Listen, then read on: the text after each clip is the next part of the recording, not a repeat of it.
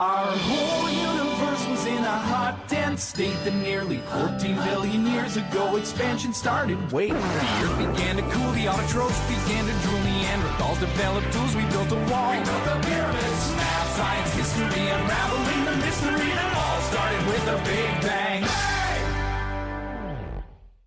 Olá, universo! É, nós somos do PET SI, meu nome é Lucas Gabriel e hoje a gente vai conversar um pouquinho aqui com o nosso atual doutor do PET, professor Wendel Mello. Ele vai sair um pouquinho aqui da UFA, resolver alguns problemas e a gente convidou ele para uma despedida aqui. É, apresentando aqui nossos companheiros de conversa, Michael. Olá pessoal, sou o Michael, sou integrante do PET SI, um dos mais velhos, tenta feia, a idade chega. A pandemia já tem 50 anos, né? Só de pandemia. A pandemia envelhece e... a gente, cara. Você vê, cara. Não, eu tô com 50 com cara de 70. O trem tá pior ainda. Eric. E aí, pessoal. Meu nome é Eric. Estamos aqui de novo a representar para Perturbal 6. É, sou integrante do PES e só isso mesmo. Professor Wendel, deu ar da graça. Olá pessoal, eu sou o Wendel aqui, né, nesses meus últimos dias, nessa minha passagem pelo PET. Estamos aí para conversar sobre as estrelas. Bom, então, nossa equipe apresentada. Vamos lançar um tema para puxar a conversa. Não sei se vocês chegaram a ver, mas essa semana a NASA começou a divulgar os trabalhos com relação ao projeto Artemis e ela abriu as inscrições para quem quiser mandar o seu nome para a Lua. Você faz um cadastro, um cadastro pequenininho, a NASA escreve seu nome num pendrive, junto com a lista de outros nomes. Você recebe um ticket com informações da missão e tudo mais. E você pode ser contemplado aí com ter o nome enviado para a Lua. Particularmente já fiz minha inscrição. Não perde tempo, né? Não, não pode não. É que os alienígenas acham meu nome na Lua, Wendel. Bacana, né? Enfim, é, não sendo, assim, o nome não indo para um despacho, né? Já tá, já tá valendo, né? Pode mandar para a Lua, para Marte, para o Sol. É, né? exatamente. Não indo para encruzilhada já tá, né? já tá no lucro. É, é, essa ideia, né, de Lua, exploração espacial sempre mexe com a gente, né? É, eu acho que isso, com certeza, é, é uma grande motivação para a evolução da humanidade, do conhecimento. É, eu acho que muitas tecnologias são desenvolvidas em torno das pesquisas espaciais e acabam até chegando no nosso dia a dia, né? Hoje, por exemplo, a gente tem inúmeros satélites em volta da Terra, a gente tem comunicação instantânea, né, praticamente. A gente pode se comunicar em qualquer ponto do planeta, praticamente, em tempo real. E, e, uma série de outras inovações também que vão surgindo para dar suporte, que vão entrando nas nossas vidas, né? além de aumentar a nossa compreensão é, do que está à nossa volta e fazer a gente perceber que a gente não sabe nada. Uma das coisas que eu acho mais legais na astronomia é isso, é o quanto a gente se dá conta de que a gente não sabe absolutamente nada. o tempo todo a gente tem é, inúmeros mistérios sem solução, a gente traça algumas teorias para um tempo depois descobrir que as nossas teorias estavam erradas. E assim, é muito legal porque antigamente se achava que para ter vida precisava ali na, na chamada zona habitável, porque só ali que o Sol teria incidência suficiente para não ser nem muito quente nem muito frio. Hoje em dia a gente já acredita que nosso planeta tem uma crosta de gelo, a água ali dentro vai estar tá quente, porque o gelo é isolante térmico, no todo o planeta é, é quente. Ele pode ter algum tipo de vida submarina? Como se chamaria o mar de outro planeta? Subaquática. É, vida marítima, é, enfim, aquática. Eles estavam até teorizando que em uma das luzes do sistema solar, eu esqueci qual, a Titã, enfim, depois eu pesquiso e falo. E poderia ter camarões lá, porque tem a temperatura ideal para cultivar camarão. É, a gente tem a Lua Europa, por exemplo, em Júpiter, né, que ela é mundo de gelo, né? E acredita-se fortemente que embaixo da embaixo do gelo a gente tem água líquida, né? E é, é uma coisa interessante isso, né? É porque a gente vai sempre revendo nossos conceitos, né? Então a gente acreditava, por exemplo, ah, Plutão não pode abrigar vida porque está muito longe do Sol, é gelo, é frio. e já se discute né, é, a possibilidade de haver água líquida né, embaixo ali do gelo de Plutão. E mais recentemente, a gente, por exemplo, tem, tem o conceito de planeta errante, que são planetas que são expulsos dos seus sistemas solares e ficam vagando a esmo né, pela galáxia ou até pelo espaço, sem estar rodando em volta de nenhuma estrela. Né? E esses planetas ficam na completa escuridão. E, e, e no completo, e, né, é, no frio, né, no, né, temperaturas muito baixas na superfície.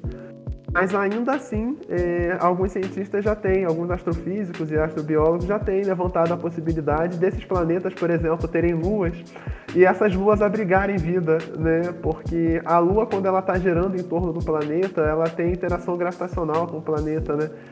Então, é, por exemplo, a gente tem Europa e Júpiter, né? É, a gravidade de Júpiter vai, vai alongando a Lua, né? Vai causando deformações na superfície então, é como se provocasse ter terremotos e maremotos, e essas interações vão esquentando a Lua, né?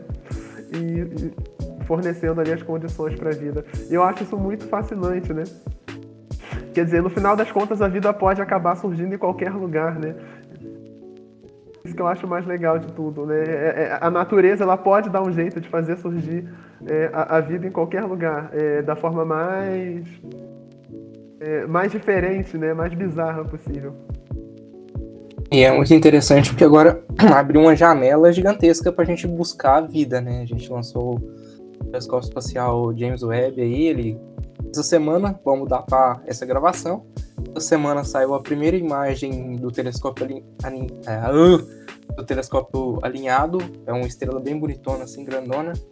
Eu não decorei o nome da estrela, mas é uma das estrelas da, da Ursa Maior.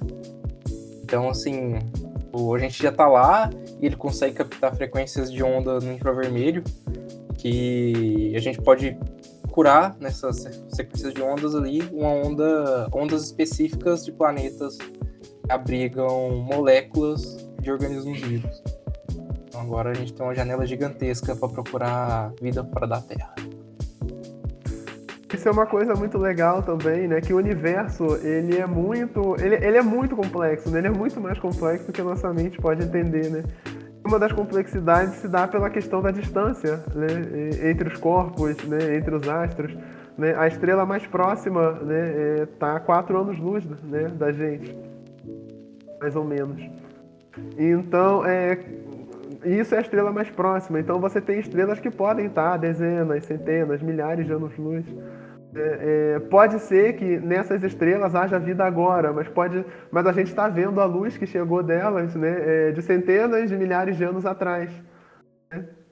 É, a Via Láctea, né, tem 100 mil anos-luz de comprimento. Então, é, nesse aspecto, às vezes a gente até pode estar tá mirando para um lugar onde tem vida agora, mas a luz que a gente está recebendo é de uma época que não tem, é, ou algo assim. Né? E eu acho muito fascinante pensar nessas questões de tempo é, em termos do espaço. Assim, a gente não tem noção do quanto que, que a Via Láctea é grande, porque é grande demais para o cérebro humano interpretar. Essas, se pensando tipo na altura dela, altura é um termo bem relativo quando você está no espaço. É isso. Demoraria mais de um ano-luz para sair delas a gente não consegue tirar uma foto da nossa galáxia porque demoraria mais de um ano-luz só para você sair dela. Isso é isso em termos de altura, né? É, a, a dimensão menor da galáxia, né? Interessante isso. É, isso sem falar, né, é, com todos os perigos que, que existem, né, de você viajar pelas estrelas, é, a, a, radiação interestelar, é, né, são, são imensos problemas que podem acontecer pelo simples fato da gente botar um dedo para fora do planeta. E muitas vezes a gente não pensa nisso, né? É, a gente está aqui na Terra, a gente depende altamente do planeta a ponto que a gente não pensa muito na nossa dependência. Mas quando a gente tem que botar um pé para fora, é, aparecem inúmeros problemas, né? A gente tem que respirar. Começa daí. Você não para para pensar que você tem que respirar, né? Mas se botar o pé para fora do planeta, você vai ter que respirar, você vai ter que se proteger, né, da radiação que vem do Sol. É, você vai ter, é, você vai precisar da gravidade, né? seu corpo precisa da gravidade, né? Sem a gravidade, os seus músculos e ossos vão se atrofiando, né? Você precisa de algum programa rigoroso de exercício sem a gravidade é, para o seu corpo não atrofiar. E fora as questões mentais também, né? Saúde mental, de você estar isolado dentro de uma nave por muito tempo. É, uma série de questões, né? É, para a gente lidar que são, são desafios imensos, né? Tudo que a gente conseguiu fazer até hoje é pôr o pé para fora, literalmente, que é chegar até a Lua e voltar. E mesmo assim tem gente que não acredita. O pessoal que vai para ISS, tanto os astronautas como os cosmonautas, quando eles regressam à Terra, tem uns que não conseguem nem andar. Alguns andam bem trocando as pernas, outros, sim, outros têm que ser carregados mesmo porque não conseguem andar. A maioria deles tem que usar óculos, pelo menos temporariamente, porque deu problema de visão. E problema mental também, porque tipo, tá isolado de todo mundo, que nem você já comentou. Mas assim, só ISS, que é tipo bem mais perto do que a Lua. E, e por pouco tempo, né? Às vezes só por alguns meses, né? Mas eu acho que não pode ficar mais do que seis meses. Às vezes não sei, tem que conferir isso, mas acho que não pode ficar mais do que seis meses senão já o risco já é bem grande. É, só por alguns meses e você, a, a, né, a gente já enlouquece, né? De ficar fora da Terra e a questão da água e da alimentação, né? É. Aquele, o cosmonauta russo que subiu na União Soviética e desceu já na Rússia, estava no espaço durante a dissolução, quanto tempo ele ficou? Ele que ficou mais tempo até hoje. Não sei, tô por fora. Vou pesquisar aqui, mas tipo, ele, o cara que ficou mais tempo lá. E. Mesmo assim, não, é tanto tempo assim. Aí. Fora de série, deixa eu ver. Aqui diz que uh, o recorde é da, de uma mulher chamada Cristina Koch, que ficou 328 dias. Ah, não, então já foi batido. Eu achei esse aqui também. Da os americanos não iam deixar isso, né? Não, não ia deixar o, cosmo, o cosmonauta ficar com o título pra ele, não. Ela tá viva? Oh. Ah, Parece que sim, porque ela. Foi, é recente isso, esse Essa notícia é de 2020, é do ano passado. Peraí, é retrasado. Na verdade. Ah, nós estamos em 2022. É, eu acho muito bacana pensar sobre o universo, né? Porque ele se remete ao quanto a gente é pequeno diante de tudo, quanto a nossa compreensão ela é muito limitada e as teorias mais mirabolantes né, que existem. A gente pode ter vários universos em paralelo, é, a gente né, pode ter um ciclo né, de universo. Então, por exemplo, é, o nosso conhecimento de física ele não é capaz de explicar a existência de tempo antes do Big Bang. Então é como se o tempo não existisse, né, antes do Big Bang. E o tempo então passa a existir no momento do Big Bang, o Big Bang sendo então o marco inicial do tempo, e aí o tempo passa a contar. E antes disso é como se não existisse o tempo. E a gente pensa, cara, mas como que não existia o tempo? Né? É esquisito, né?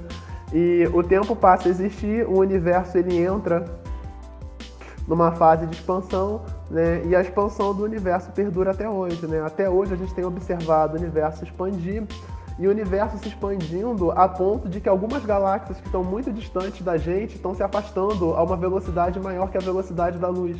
Não porque a galáxia está viajando a uma velocidade maior que a velocidade da luz, mas é porque o universo, né, o espaço-tempo, o tecido do espaço-tempo, ele está se esticando de tal maneira que a, a galáxia está se afastando a uma velocidade maior que a velocidade da luz. O que significa que se a gente pegasse um foguete e conseguisse viajar na velocidade da luz, a gente nunca alcançaria essas galáxias, porque elas estão se afastando a uma velocidade maior do que teoricamente a maior velocidade que a gente poderia alcançar, sabe? E o pior é que estão acelerando, né? É, e o, é, exatamente. O universo ainda está acelerando, que é um, é um tremendo mistério, né? Porque, ah, beleza, o, o Big Bang explodiu, né? Expandiu o universo, mas como que o universo está acelerando, né? O que está dando energia para o universo acelerar mais, né? Ele deveria manter a expansão num ritmo constante, né? Ou reduzir a expansão, mas descobriu-se que o universo está acelerando a expansão, né? E cada vez mais. Né? E da onde vem energia para o universo se expandir, né? Como o universo se expande, né? O que que vem... Em um, na teoria lá dos universos paralelos, o modelo matemático que descreve a ação dos universos paralelos tem um, uh, teria uma, um buraco na parede do nosso universo, porque provavelmente ele trombou com outro universo paralelo durante sua expansão. Existe uma grande massa de matéria que a gente não consegue ver.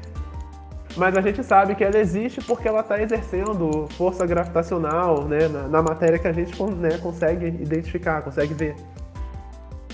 E aí deram o nome de matéria escura, né, matéria obscura, né, para para essa matéria, mas da onde vem essa matéria? O que que tem essa matéria? A gente nunca conseguiu ver, nunca conseguiu tocar. A gente só sabe que a maior parte do universo é feita dela. E ela aí não emite onda também, né? Nem, nenhuma frequência, ela só tá lá exercendo gravidade. Exatamente, né? E tem uma teoria que diz que, na verdade, a gente, a gente não adianta a gente procurar a matéria escura que a gente nunca vai encontrar. Porque a matéria escura, na verdade, é matéria que está em outros universos paralelos ao nosso. Né? E, e, e, exercendo gravidade na gente. Né? Mas a gente não vai conseguir encontrar, porque é impossível a gente sair do nosso universo. É mais ou menos como caminhar no planeta Terra. Se você caminhar no planeta Terra ou nadar, você vai caminhar, caminhar e nunca vai sair dele. É, então, mesma, da mesma maneira, a gente estaria caminhando pelo nosso universo e nunca sairia dele. Né? A gente não tem como é, visitar universos é, paralelos, né? A gente não consegue nem sair da Terra, né? Que dirá do universo. e eu é. acho muito. Fala. Eles tinham publicado um artigo falando de um universo paralelo por causa de umas medições que eles fizeram, não sei se foi no Polo Norte ou no Polo Sul. Esse universo paralelo teria as leis da física semelhantes às nossas, só que o tempo, ao invés de somar, ele subtraía. E outras leis da física provavelmente se comportariam de maneira. Tudo elevado a menos um bem esquisito, né? Um tempo que anda para trás, né? Se a gente conseguisse pular para esse universo paralelo depois de estar tá bem velho, aí seria uma vida excelente, né? Que você vive tudo, aproveita tudo, e quando você está bem velho, você salta para esse universo e a vida começa a andar para trás, você volta a ser jovem, pega os melhores anos da sua vida de novo, já tendo Você vai saltando de um pro outro. Quando você tiver, tipo assim, uns três anos, você volta. e aí, é de velhice você não morre, né? Exatamente. É, é, é, muita loucura isso, né? E a gente pensa, pra onde tipo, vai isso, né? Esse tipo de coisa justificaria alguns modelos matemáticos, tipo o buraco branco. Explique o buraco branco. O buraco branco, ele no centro dele tem singularidade, da mesma forma que um buraco negro, só que ao invés dele comprimir matéria, ele expande matéria. Então, a partir do horizonte de eventos de um buraco branco, ninguém conseguiria entrar mas tudo que está dentro da singularidade dele conseguir, é, sairia, seria expulso lá de dentro. Um é o compactador, o outro é o descompactador. Exatamente. O dual do buraco negro, né? É, é... é Mas essa teoria fala que você vai entrar num buraco negro e sair no buraco branco? Não necessariamente. Ah, aí não tem graça. Existem muitas especulações sobre o buraco negro, né? O buraco negro pode ter um outro universo dentro dele, né? Já se especulou sobre isso. Existem muitas especulações, mas a gente nunca vai poder confirmar. Pelo menos não vai poder confirmar tão cedo, né? Porque singularidade só é um nome bonito para um monte de matéria compactada. A gente não sabe o que tem lá dentro. É, a questão da singularidade é que você tem ali uma, uma região, uma área em que as leis da física, como da forma como a gente conhece, não são mais válidas, né? E o buraco negro, ele, eu acho que ele é o grande mistério né, da natureza. Né? Ele não deveria existir, mas ao mesmo tempo deveria. Ele está lá, mas não podia estar tá lá. É, coisas... Ele está lá, mas faz muito sentido que ele esteja lá. Pois é, é, exatamente. Né? É, há quem diga, há, alguns astrônomos dizem que ele não existe, não existe buraco negro, mas existe alguma outra coisa que se comporta como buraco negro, que a gente nunca descobriu ainda. O que para mim é a mesma coisa que dizer, existe buraco negro sim, mas eu quero dar outro nome. É, mas a própria estrela de nêutrons, ela tem alguns comportamentos parecidos com o buraco negro. Sim, sim, sim, porque o processo é, é parecido, né? O processo de formação é parecido, né? Eles vão, eles vão colapsando a partir de estrelas gigantes. Né? Só que se, parece que se não houver massa o suficiente para virar buraco negro, né, a, a estrela né, ela vira uma estrela de nêutrons, né? Acho que o exemplo... Não, pera. É... Me explica melhor a estrela de nêutron.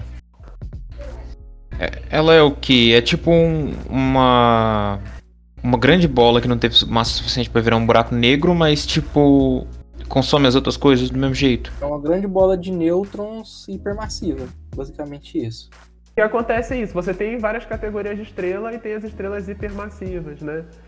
Então, é, quando a estrela ela tem muita massa, ela é, as estrelas elas vão colapsando, né? É, elas vão colapsando conforme elas vão queimando o combustível no núcleo. Né? O fato de queimar o combustível no núcleo é que impede que a gravidade da estrela, que é muito grande, colapse ela própria. Quando ela termina de, de queimar o combustível que tem no núcleo, aí a gravidade de fora começa a comprimir, a estrela colapsa.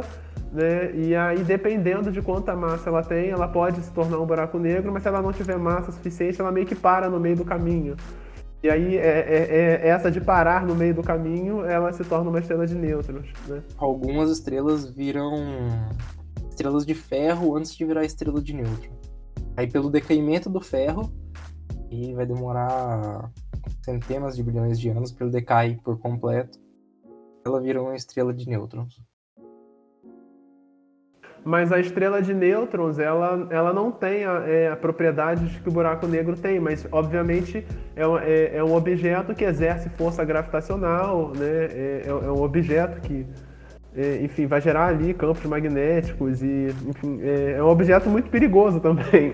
Né? É porque de qualquer Aqui... forma é muita matéria em pouco espaço, não é um buraco Exatamente. negro, mas mas ainda assim você tem é, bastante matéria exercendo forças gravitacionais é, absurdas ali, né? É, é, é inimaginável, né? É, é inimaginável. A, a, ponto de você pegar uma colher da estrela e ela. A, uma, uma, colher que você pega de material da estrela pesar toneladas e toneladas e toneladas. É, é nesse nível, sabe? Uma vez eu vi que para transformar o Sol num buraco negro você tinha que colocar ele do tamanho de. Não, não. Ele um quilômetro e a Terra teria que ser do tamanho de uma moeda de um real. Porque você tem, é, você tem que ter muita massa ali no, no espaço, né? É, muita massa comprimida, né? Que é, é no espaço bem, bem pequeno, né? Então. Isso porque o Sol já é 98% do peso do sistema solar inteiro. é, é, é, muita. Né, é, é muita coisa que a gente ainda precisa compreender, né? É, então, por exemplo, nessa questão da, da expansão do universo, existem teorias que dizem que depois né, vai chegar um determinado momento que a expansão pode parar o universo vai encolher de novo, né? Aí, ao encolher de novo, o universo ia encolher, encolher, encolher, encolher, encolher, até, até ele estar altamente comprimido num único ponto, que geraria uma nova explosão de Big Bang e tudo começaria de novo, sabe? Então, nessa teoria, o universo ele seguiria ciclos. Né? Você teria ciclos ali. Big Bang, Cara, eu já pensei. retração, Big Bang de novo.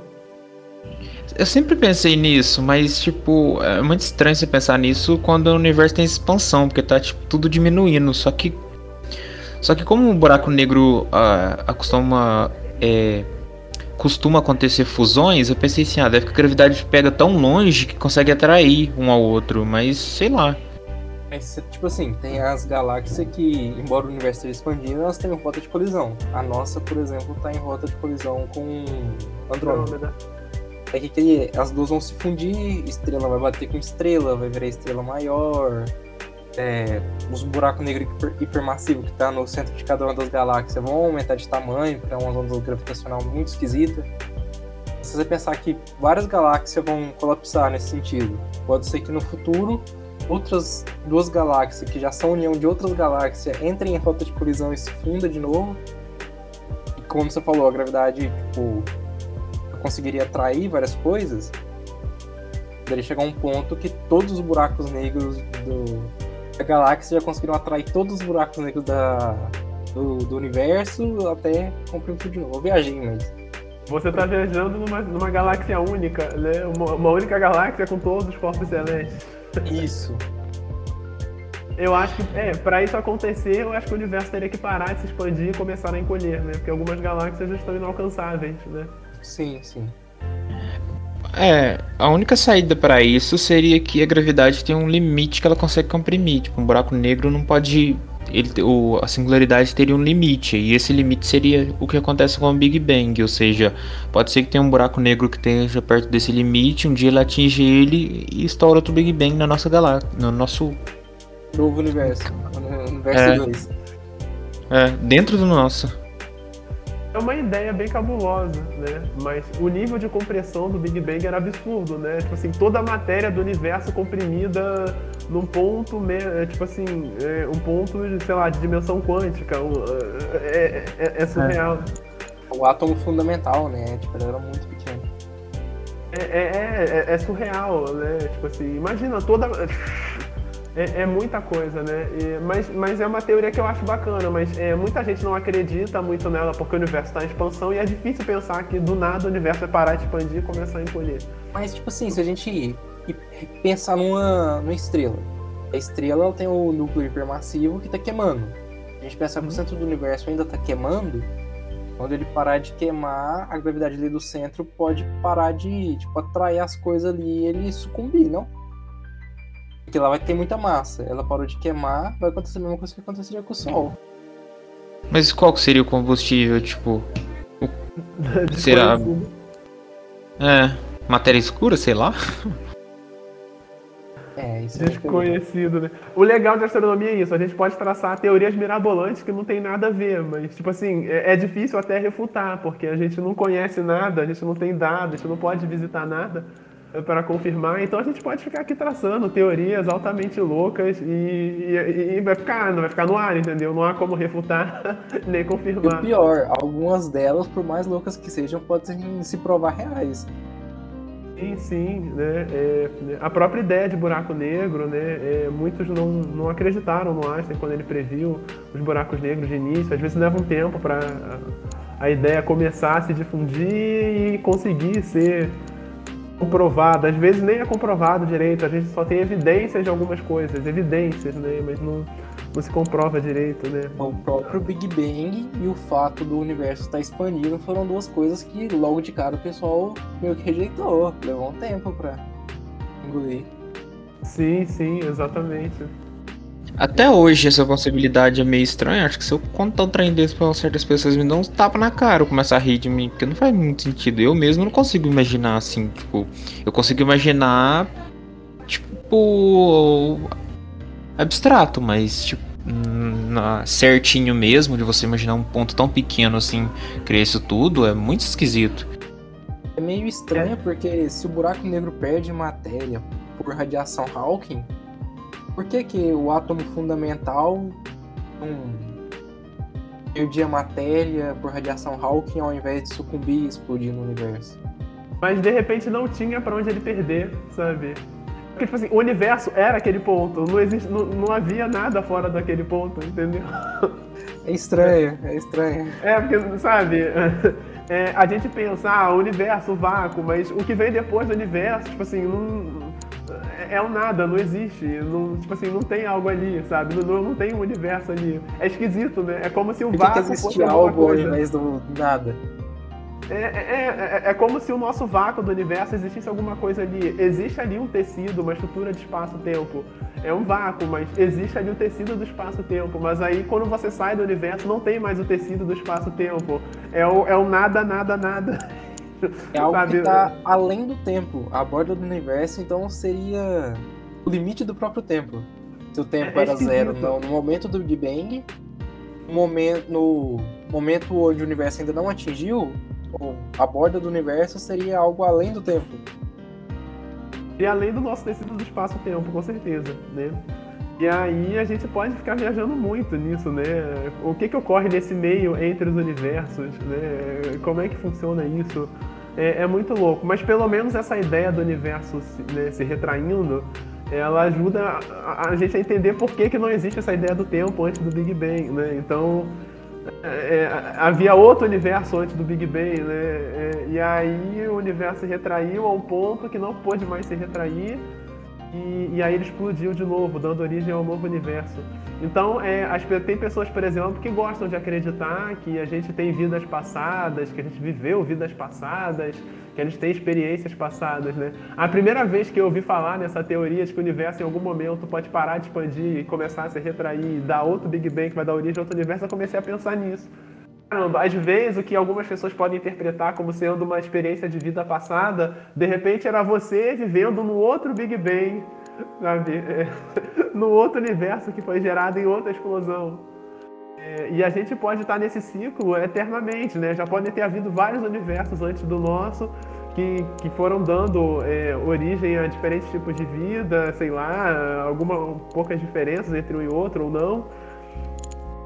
E, e, a gente está nesse processo, né? Em que a gente acha que são resquícios da vida passada, na verdade, são resquícios da nossa vida em outro universo. É muito louco de pensar, cara. É fascinante. O pior que o universo ele não deixa tipo, nenhuma pista para trás, né? Porque se ele concentrou tudo num ponto só, não sobrou nada para contar a história. Exatamente. E esse ponto, ele é pura energia, ele não é matéria, né? Então, ele, Os ele é energia. de Higgs, né?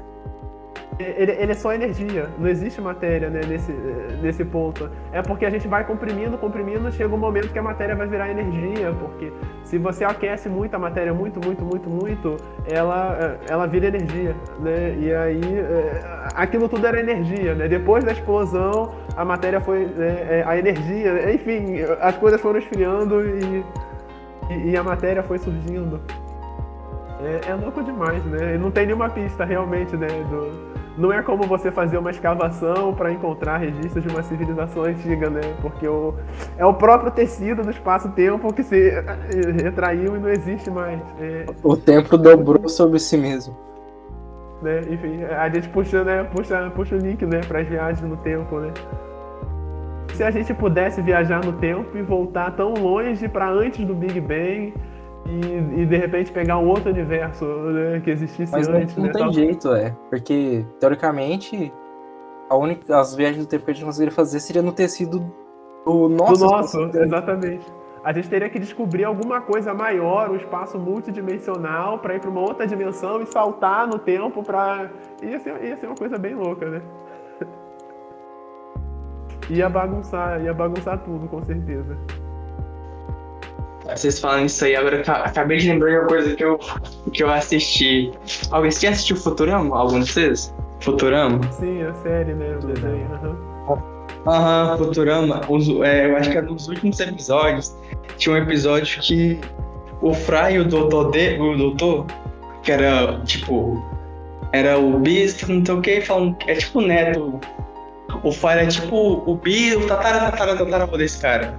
Só que ele já era muito velho porque o Fry foi pro futuro. Aí teve, uma teve um, um tempo lá que se descobriu uma máquina do tempo, aí falou assim, bora viajar no futuro, mas essa máquina saiu pro futuro.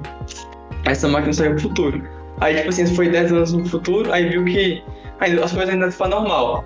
Aí isso começou em mil anos, aí tipo, aí teve aquela previsão lá que os robôs ah, é, dominaram a humanidade. Aí eles foram de novo, aí tipo, virou um deserto, Aí depois eles falou assim, como não tinha ninguém, só que nos dois eles começou a é, ir até, até, até o final, pra ver como ia acabar isso. Aí, tipo, teve um momento que eles estavam no. Eles começaram a viajar no tempo, que estavam no espaço. Aí eles viajam no tempo, viajam no tempo. Aí do nada, ele viu. Aí, eu, pelo que eu entendi lá que vocês estavam falando de comprimir, tudo juntou e teve uma explosão de novo. Aí tem na explosão, eles continuam indo pra frente. Eles continuam indo pra frente. Aí chegou no momento que eles estavam no mesmo lugar que eles, que eles tinham partido, só que esse, esse universo que eles estavam era 20 centímetros abaixo. Aí, tipo assim, a máquina do tempo parou e caiu no chão e eles foi. O que aconteceu? Não. Aí, tipo, matou eles que eles estavam acabando de, de fazer a mesma coisa que tinha feito antes, que era, tipo, viajar, descobrir a máquina do tempo e viajar é, o tempo no futuro e pra frente de novo. Só que eles caiu em cima dessas pessoas que estavam viajando e foi tipo assim, eles viram que não ia dar errado e ficou lá e destruiu a máquina do tempo. Eu achei, aí você estava falando isso aí, eu acabei lembrando disso. Eu achei muito engraçado isso. Depois vocês assistem pra você ver Futurama. Eu acho que é um dos últimos episódios. Eu acho que fala mais ou menos isso aí. Tipo, é, o, planeta, eles vão, o planeta vai se. vai chegar num tempo que vai tipo, comprimir de novo e fazer um novo Big Bang e vai voltar tudo ao que era antes. É isso, me fez lembrar essas coisas, esse episódio. Eu não sei se vocês assistiram. Não sei se já assistiu Futurão, mas é legal essa parte. Eu Essa sua fala me lembrou um filme clássico, né? é, que se chama Máquina do Tempo, né? A Máquina do Tempo. Em que é, um, um cientista, né? Ele, ele constrói uma máquina do tempo, mas a máquina ela só consegue viajar no tempo. Ela não consegue viajar no espaço. É, então, por exemplo, se ele viajar mil anos, ele viaja mil anos, mas ele sai no mesmo lugar de onde ele saiu, de onde ele partiu, né? Mil anos, a- mil anos antes, entre aspas. É, é, sempre no mesmo lugar, né? É, é um filme clássico e é, isso gera algumas, algumas questões, né? Se você está num ponto do, do espaço-tempo e você viaja, por exemplo, mil anos à frente, você deveria sair né, no mesmo ponto onde você partiu. Só que a Terra não está mais naquele, naquele ponto, né?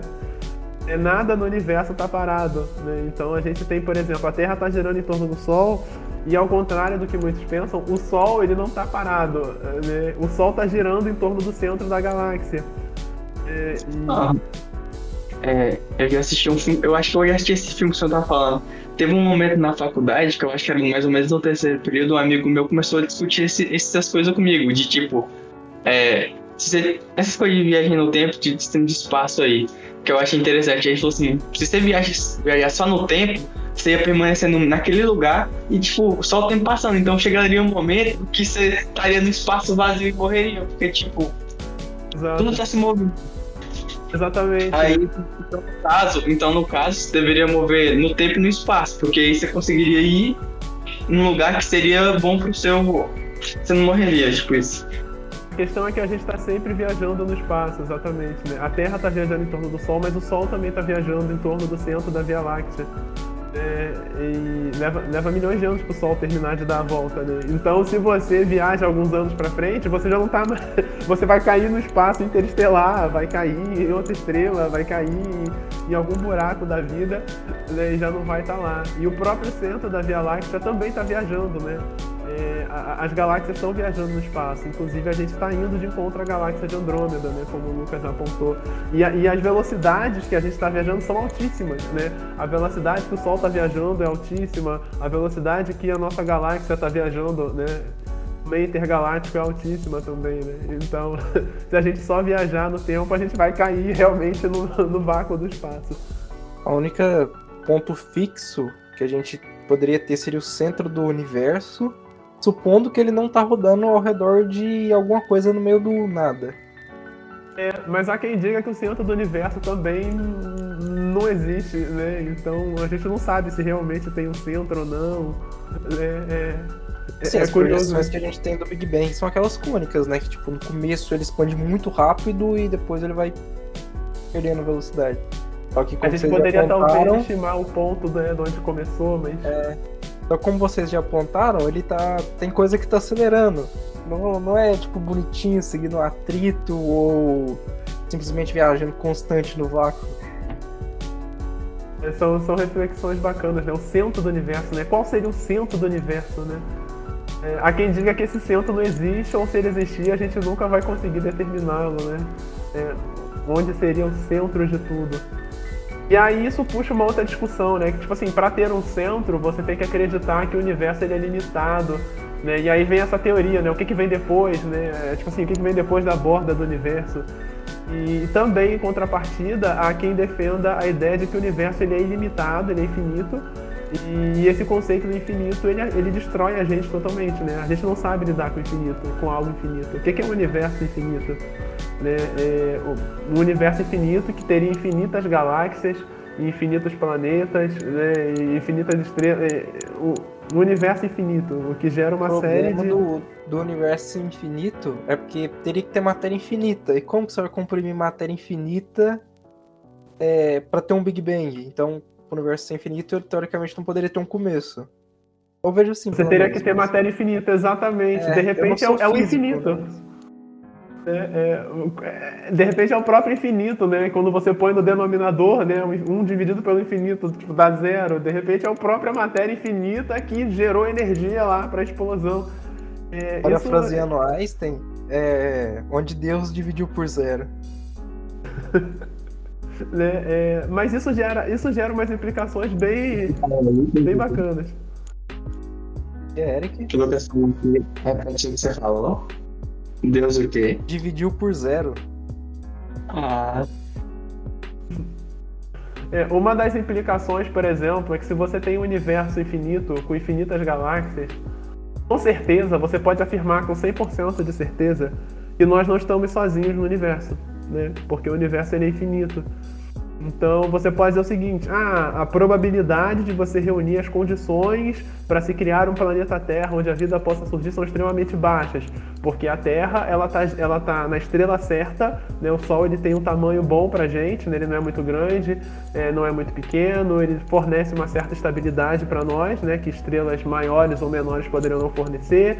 Ele vai durar um bom tempo, né? Estrelas grandes, quanto maior a estrela, menos tempo ela dura. É, Ele fornece a energia certa, a Terra surgiu na, na distância certa, a Terra conseguiu juntar água na superfície, é, a Terra conseguiu reunir as condições certinhas para surgir a vida da maneira como a gente certo, porque se ela fosse menor, ela ia tomar menos sol e ser um deserto gelado. Se fosse maior, ela não teria estabilidade. O tamanho certo, os vizinhos certos, né? Os planetas que protegem a gente, Júpiter tá lá de alguma maneira protegendo. Enfim, tudo deu certinho, tudo conspirou a nosso favor, vamos É dizer só olhar assim. Vênus. Vênus é quase que um irmão gêmeo da Terra, só que não deu, Deu muito tudo errado. Exatamente. Aí você Vênus vai é o pensar, ah, que entrou no mundo das drogas. Talvez Marte também, né? É, aí você para e pensa assim: ah, qual é a probabilidade disso acontecer em outro ponto? É 0,00000000001%. Mas se você tem um universo com infinitas galáxias, então isso aconteceu em outro lugar, né? Porque. Porque o, o numerador fica infinito, né? Exatamente, né? Ah, qual é a probabilidade de ganhar na Mega Sena? Ela é, é muito baixa. Mas se você faz um número suficiente de jogos, né? Quanto mais jogos você faz, você vai aumentando suas chances, né? E se você fizer infinitos jogos na Mega Sena, algum deles vai ganhar. se você jogar todas as possibilidades possíveis. É a teoria então- do macaco infinito. Eu tava até conversando sobre isso com uma colega minha e ela falou que não, que a teoria do macaco infinito não faz sentido. É tipo assim, você coloca um macaco na frente de uma máquina de datilografia, um papel infinito, e ele digitando por um tempo infinito, mais cedo ou mais tarde você vai ter uma. Você pode escolher qualquer obra que a humanidade já escreveu, por exemplo, O Inferno de Dante ou a Divina Comédia, são obras gigantescas. Em algum momento do tempo infinito, o macaco vai conseguir escrever a Divina Comédia de Dante. É uma teoria bacana, né? Que faz sentido e a gente pode trazer para o nosso universo, né? Em vez de botar um macaco e uma máquina de escrever, é só você fazer um computador, né? E com um programa, rodando um programa que gera texto aleatório, rodando por um tempo infinito, né? Em algum momento ele vai gerar uma poesia do Carlos Drummond de Andrade, ou uma música do Djavan, né? Inclusive, Ou um isso já existe. Wendel. Acho que chama A Biblioteca da Babilônia. É só você procurar aí, tem o site. E, tipo, ele combina textos ao acaso. E se você tem uma barra de pesquisa, você pode procurar trechos lá. E ele vai te mostrar todos os resultados de livros com aquele trecho. Aí no, mas aí no caso você tem um gerador de texto gerando texto ali indefinidamente? Indefinidamente. Quer dizer, então tem alguém que está gastando recurso, né? Tá gastando máquina e Tá luz. gastando energia mantendo- elétrica e hardware para combinar todas as combinações de caracteres possíveis. E aí, em algum momento, é, se se rodar por um, né, por tempo infinito, em algum momento, né, todas as obras da humanidade vão surgir. né? Então isso é muito louco, né? Se a gente for pensar no, no universo infinito, infinitas gatas, a gente então vai chegar à conclusão de que nós não estamos sozinhos e mais, existe um outro, uma outra galáxia igual à nossa, porque, né, infinito, né, existem infinitas galáxias, então com certeza tem uma igual à nossa, né? A probabilidade de você ter uma galáxia igual à nossa é muito baixa. Ah, mas se você tem infinito, então vai aparecer em algum lugar com outro Sol igual ao nosso, uma outra Terra igual à nossa, onde tem alguém igual ao Wendel, alguém igual ao Eric, alguém igual ao Lucas, alguém igual ao Michael, fazendo um podcast conversando sobre esse mesmo tema nesse mesmo instante. Exatamente isso. Porque é Tipo assim, quando a gente pensa em probabilidade, por exemplo, ter uma pessoa geneticamente idêntica a você no mundo, eh, atualmente vai existir pelo menos duas. Só que quando você leva isso para todo o tempo, desde o início da humanidade até hoje, aí aumenta para sete pessoas geneticamente idênticas a você.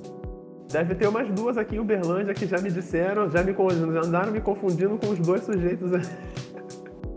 Mas é, é, é, muito louco, né? É, aí tu pensa, ah, tipo assim, tem uma outra terra igual a essa, onde pessoas igualzinhas a nós, com a, igualzinha, com aparência idêntica a nós, com vozes iguais, com pensamento igual aos nossos, estão tendo essa mesma conversa lá, sabe? De acordo com essa teoria do universo infinito. e isso é muito louco, né? O infinito é muito incompreendido, né? Que nem quando a gente estava estudando séries em matemática, é... série de polinômio mesmo ele pergunta assim: qual destes conjuntos é, é maior? É o conjunto dos números inteiros ou o conjunto dos números naturais? Os dois é infinito. Só que eu posso comparar eles de duas maneiras diferentes. Posso pegar os números inteiros, colocar eles pareado para todo número natural. Isso vão dar que eles são do mesmo tamanho. Que vai ter infinitos pares. Só que eu posso pegar por representante. Eu pego o zero natural, o zero inteiro. O 1 um natural, o 1 um inteiro. Aí o que, que acontece? Todos os números não negativos vão ter um par.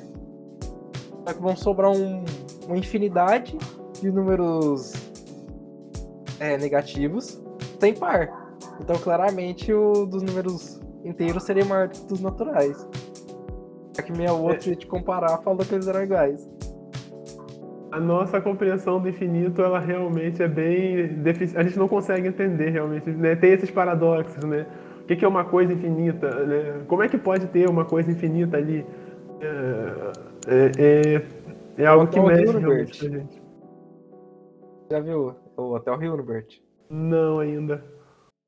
Supondo que um senhor construa um hotel com infinitos quartos esses quartos sempre vão estar ocupados, só que sempre será possível hospedar mais alguém porque os quartos são infinitos. Se você chegar no hotel hoje e todos os quartos vão estar ocupados, basta o Sr. Hilbert pedir para a pessoa que está no quarto 1 ir para o quarto 2, a que está no quarto 2 ir para o quarto 3, e assim cada pessoa vai para o seu atual quarto mais um e você vai poder se hospedar no quarto 1. Se você chegar com N amigos, basta ele pedir para as pessoas que estão dos quartos 1 até o quarto N irem para os quartos N mais 1 e. N mais 1 não, é o quarto atual mais N.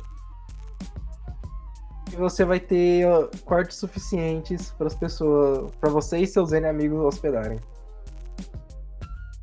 Os paradoxos do infinito, né? é muito legal isso. Cheio. Né? É, é muito legal. É, tava cheio, mas você consegue sempre liberar um quarto, né? Um raciocínio parecido com esse que você acabou de falar, né? Da questão dos números naturais inteiros, né? Porque você tem o infinito, né? Quando vai pro infinito, tá, foi pro infinito, né? Os dois vão pro infinito, então beleza. É a série que não converge, porque ela tem. Os infinitos termos não tendem a nada, eles só tendem a mais infinito do que eles já são. É, é, muito, é, é muito legal isso, né, cara? A gente pensar que, tipo assim, é, o, o, infinito é um conceito que a gente não domina, né? A, o nosso cérebro humano tem muita dificuldade de entender né, o infinito, né? A gente não sabe lidar com o infinito, né? Quando entra o infinito na jogada, as coisas começam a ficar nebulosas, né? Em muitas situações, né? E, e, muitas vezes eu me pergunto, né? É, de repente, uma civilização que tenha se desenvolvido e tenha um cérebro mais avançado possa ter melhor domínio né, desses conceitos. É, possa entender melhor essas coisas né, do que nós. Ou talvez a gente chegue nesse ponto um dia, né? Porque a humanidade ela tem relativamente pouco tempo. Se a gente não acabar com o planeta, né, com guerras, poluição, ou não sofrer nenhum acidente de percurso, é, é, daqui a um milhão de anos, né, se a humanidade ainda existir, provavelmente os seres humanos vão ter cérebros muito mais avançados que os nossos, né? É, bom, se bem que as redes sociais elas estão fazendo as pessoas de agora terem o cérebro um pouquinho mais menos desenvolvido, né, que os é. anteriores, mas enfim. A nossa geração, não sei se a minha já entra nessa, provavelmente entra, não sou tão velho, mas tipo a nossa geração foi a primeira que veio com QI inferior à geração passada. É, tem, tem essas discussões, mas é, em algum momento eu acredito que isso vai Que ser que superado. quer dizer muita pouca coisa, é um teste meio furado. Sim, sim. Na verdade, você tá triste, né? Por dizer que seu pai é mais inteligente que você, né? É, eu tô. Eu posso ser uma Mas- exceção à regra também, Wendel. Vamos ser otimistas. Pode, pode, entendi, né? Você não quer dar o braço a torcer que seu pai é mais esperto que Não você. quero, Eu tô brincando, tá? É, um abraço pro pai do Lucas. Mas, Mas pensa comigo, seu pai é inteligente que você em alguma coisa, entendeu? Por exemplo, meu pai é muito inteligente que mais inteligente que eu e tipo trabalha nas roças essas coisas. Agora na questão de computação eu sou mais inteligente que ele, então tipo é muitas é muitas áreas que você pode ser melhor que seu pai. Então fico feliz por isso. é, sim, né? Porque a inteligência, ela pode se manifestar né, de várias formas, em vários aspectos. É construída de várias maneiras, né? Não é um negócio ali preto no branco. Exato. Sempre vai ter algo, né? Entre duas pessoas, sempre vai ter algo que uma é melhor que a outra, né? E vice-versa. É, é, é, ba- é bacana isso, né? Assim, a gente ainda tem muita coisa que a gente simplesmente não inventou. Então, pode chegar uma hora que alguém invente uma coisa nova, uma nova área de conhecimento, e aí vai ter mais uma coisa para as pessoas serem boas. né? É, mas a questão é que, é, com o passar do tempo, o cérebro humano deve ir se desenvolvendo, ganhando novas habilidades, né? E, por exemplo, se, se a gente conseguir sobreviver como espécie daqui a 500 mil anos, um milhão de anos, é meio difícil pensar, né? Porque do jeito que a gente vai depredando o planeta, o planeta já não vai ter mais nada pra gente explorar e produzir, né? Enfim, mas se a gente conseguir se expandir e começar a depredar outros planetas, né? Já que a gente não se contenta só em depredar o nosso, é, os seres humanos já vão estar bem mais inteligentes e talvez eles consigam ter melhor domínio desses conceitos. E se você conseguir viajar para daqui a um milhão de anos, talvez você nem consiga sobreviver no mundo, porque as pessoas vão ser tão mais inteligentes que você que você não vai ter inteligência suficiente nem para abrir a porta da sua casa, né? sabe? Como se você chegasse, por exemplo, e colocasse uma ultra tecnologia avançada para abrir a porta de casa, que você tem que entrar com o aplicativo, ler a retina, ler digital, digitar uma senha, fazer tatatá no celular para você poder entrar. E se você botar isso na casa de alguém com 80, 90 anos, talvez a pessoa não consiga mais entrar em casa porque ela não tem familiaridade com dispositivos eletrônicos, né? Então, estendendo essa analogia para frente, eh, pode ser que é, a gente como espécie evolua o cérebro e se a gente conversar com alguém daqui a 100 mil anos, um milhão de anos, a a gente nem. Eles nem considerem a gente mais inteligente, sabe? É, seria como a diferença entre a gente e um cachorro. Né? É, seria isso. É, Entre um ser humano daqui a um milhão de anos e a gente, seria a mesma diferença entre a gente e um cão, né?